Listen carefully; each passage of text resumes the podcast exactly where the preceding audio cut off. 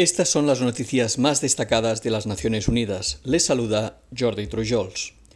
Un nuevo informe de varias agencias de la ONU publicado este martes alerta sobre el deterioro de la salud en mujeres y niños debido a los efectos combinados de la pandemia de COVID-19, los conflictos y las crisis climáticas.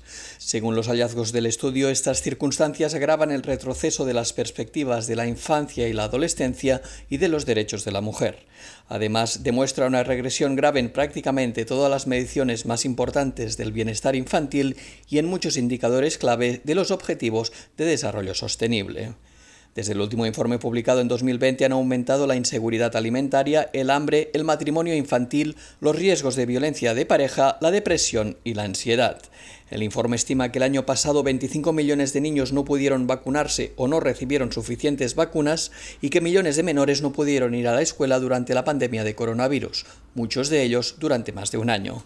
El estudio llama a la comunidad mundial a ocuparse de esta tendencia y les insta a seguir invirtiendo en servicios de salud, a abordar todas las crisis planteadas anteriormente y la inseguridad alimentaria y a empoderar a las mujeres y a los jóvenes de todo el mundo. Varios líderes mundiales y entidades privadas se comprometieron hoy a financiar con 2.600 millones de dólares la estrategia 2022-2026 de la Iniciativa Mundial de Erradicación de la Poliomielitis, anunció hoy la Organización Mundial de la Salud.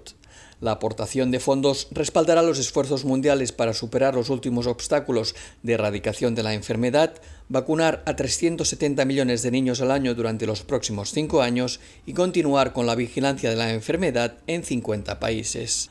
Aunque el poliovirus salvaje es solo endémico en Pakistán y Afganistán, pueden aparecer brotes con variantes de la enfermedad en lugares donde no se ha inmunizado a suficientes personas, como los que siguen extendiéndose en partes de África, Asia y Europa, y los nuevos detectados en Estados Unidos, Israel y el Reino Unido en los últimos meses. Entre los donantes gubernamentales, Estados Unidos se comprometió a financiar la iniciativa con 112 millones de dólares y Alemania con 70 millones de euros. La mayor donación de ámbito privado provino de la Fundación Bill y Melinda Gates con 1.200 millones de dólares. El alto comisionado de las Naciones Unidas para los Derechos Humanos, Volker Turk, advirtió hoy que los últimos ataques aéreos sobre la región etíope de Tigray corren el riesgo de agravar el ya de por sí devastador impacto de las hostilidades sobre la población civil. Turk declaró haber recibido numerosos informes sobre víctimas civiles y destrucción de infraestructura civil a consecuencia de los ataques aéreos y de artillería en Tigray e indicó que las interrupciones en las comunicaciones dificultan la comprobación de esos datos, pero que el número de víctimas civiles es totalmente impactante. Entre los muertos en los últimos incidentes se encuentra un miembro del personal de la ONG Comité Internacional de Rescate que formaba parte de un equipo que prestaba asistencia humanitaria a mujeres y niños, un hecho que el alto comisionado calificó de inaceptable.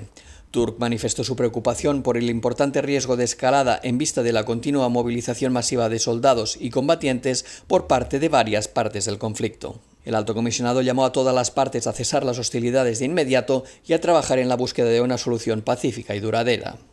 Y siguiendo con noticias relacionadas con los derechos humanos, la portavoz de Turk, Rabina Shamdasani, expresó su preocupación por la violenta respuesta de las fuerzas de seguridad iraníes tras un mes de protestas en todo el país y calificó de muy preocupantes las informaciones sobre detenciones arbitrarias y el asesinato de niños.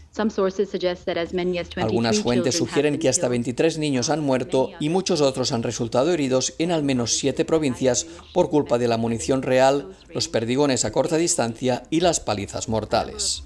También se han registrado varias escuelas y las fuerzas de seguridad han detenido a los niños. Al parecer también se ha detenido a algunos directores por no cooperar con las fuerzas de seguridad. El ministro de Educación confirmó que el pasado martes un número indeterminado de niños fueron enviados a centros psicológicos tras ser detenidos supuestamente por participar en protestas contra el Estado. Shandasani recordó que en virtud de los tratados de derechos humanos aceptados por Irán, la República Islámica está obligada a proteger el derecho a la vida de los niños en cualquier circunstancia y de respetar y proteger su derecho a la libertad de expresión y a la protesta pacífica. La vocera pidió acabar con el uso continuo, innecesario y desproporcionado de la fuerza contra los manifestantes y recordó que la detención de personas por el mero hecho de ejercer sus derechos de reunión pacífica y libertad de expresión constituye una privación arbitraria de libertad, por lo que pidió su liberación inmediata. Y hasta aquí las noticias más destacadas de las Naciones Unidas.